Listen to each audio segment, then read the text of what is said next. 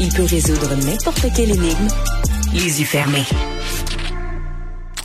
C'est une bataille qui se déroule dans la région des Laurentides, euh, alors que les gens de Rivière-Rouge, euh, qui euh, avaient une urgence, ils n'ont pas un gros hôpital, mais ont des services de santé, compte tenu des distances, ce sont des services de santé qu'ils jugent essentiels et importants. Et bon, la, la, région, le 6 de la région avait décidé de fermer cette urgence-là à certains moments. Et ça devait d'ailleurs commencer au mois de février, euh, donc de, restreindre les heures, de ne plus garantir les services euh, de nuit, entre autres.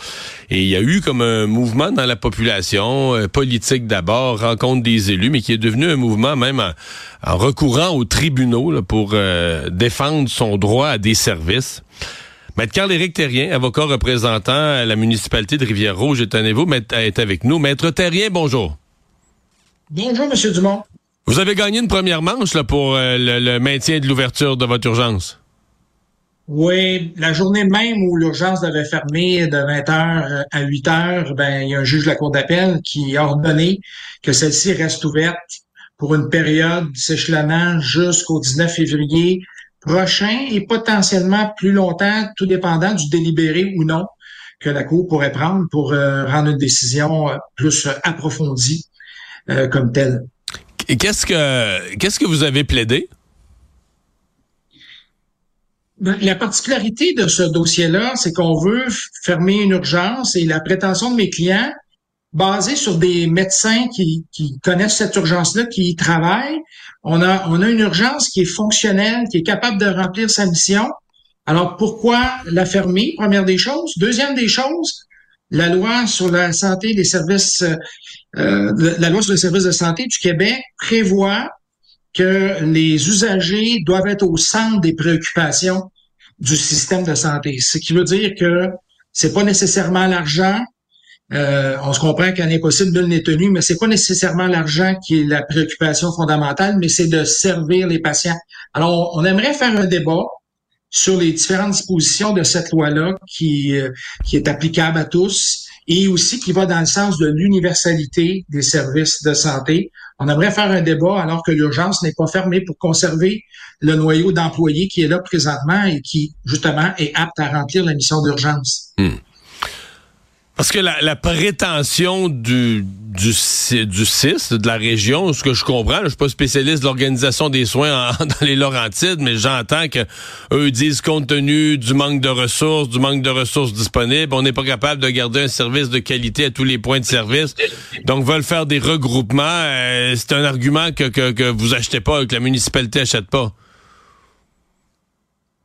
C'est un argument euh, effectivement qu'on entend, mais à partir du moment où les médecins, les gens qui travaillent en première ligne, disent et témoignent à l'effet que l'urgence est capable de remplir sa mission présentement, ben ça vient euh, beaucoup nuancer cet argument-là, parce que c'est sûr que les questions de pénurie de main-d'œuvre, vous le savez, vous en entendez parler tous les jours, il y en a dans tous les secteurs.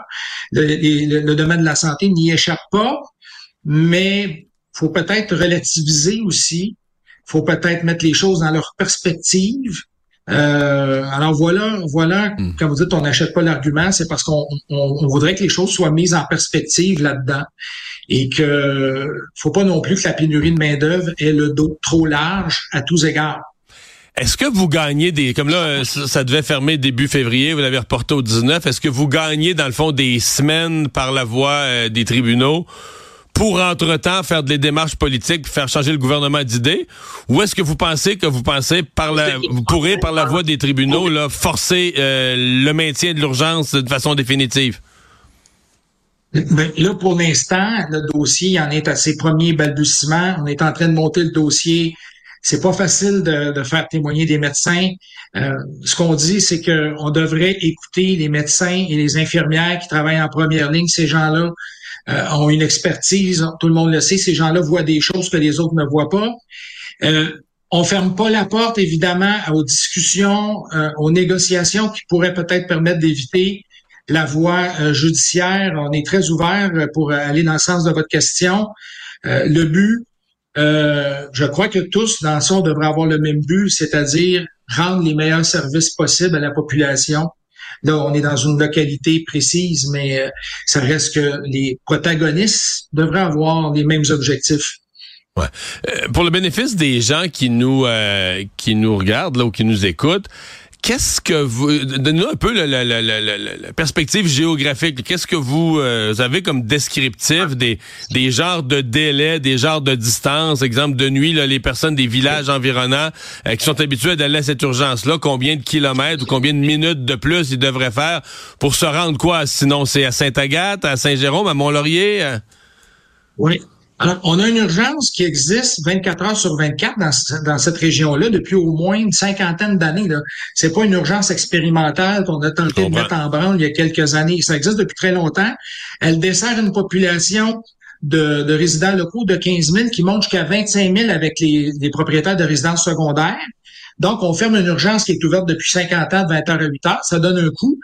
Et ça oblige, dans certains cas, parce que c'est un territoire qui est très vaste, très, très, très, vaste et qui comporte plusieurs municipalités, on oblige à ce moment-là, pour répondre à votre question, aux gens d'aller encore plus loin. Ils ont déjà des bonnes routes à faire et c'est souvent des routes secondaires pas faciles et on les oblige à faire une heure de route, peut-être une heure et demie de route selon les circonstances supplémentaires dans des urgences dont on sait qu'elles sont déjà ultra engorgées. Alors, ça pose problème. Euh, ces urgences-là aussi, je ne sais pas comment euh, elles reçoivent la situation. Là. Euh, on n'a pas de réponse à ce niveau-là. Je parle des autres urgences qui vont recevoir, si jamais c'est mené à terme, des surplus de clientèle dus à cette, à cette opération. Bien, on va surveiller les prochaines étapes. Maître Terrien, merci d'avoir été là. Au revoir. Merci, M. Dumont. Au revoir. Bonne fin de journée.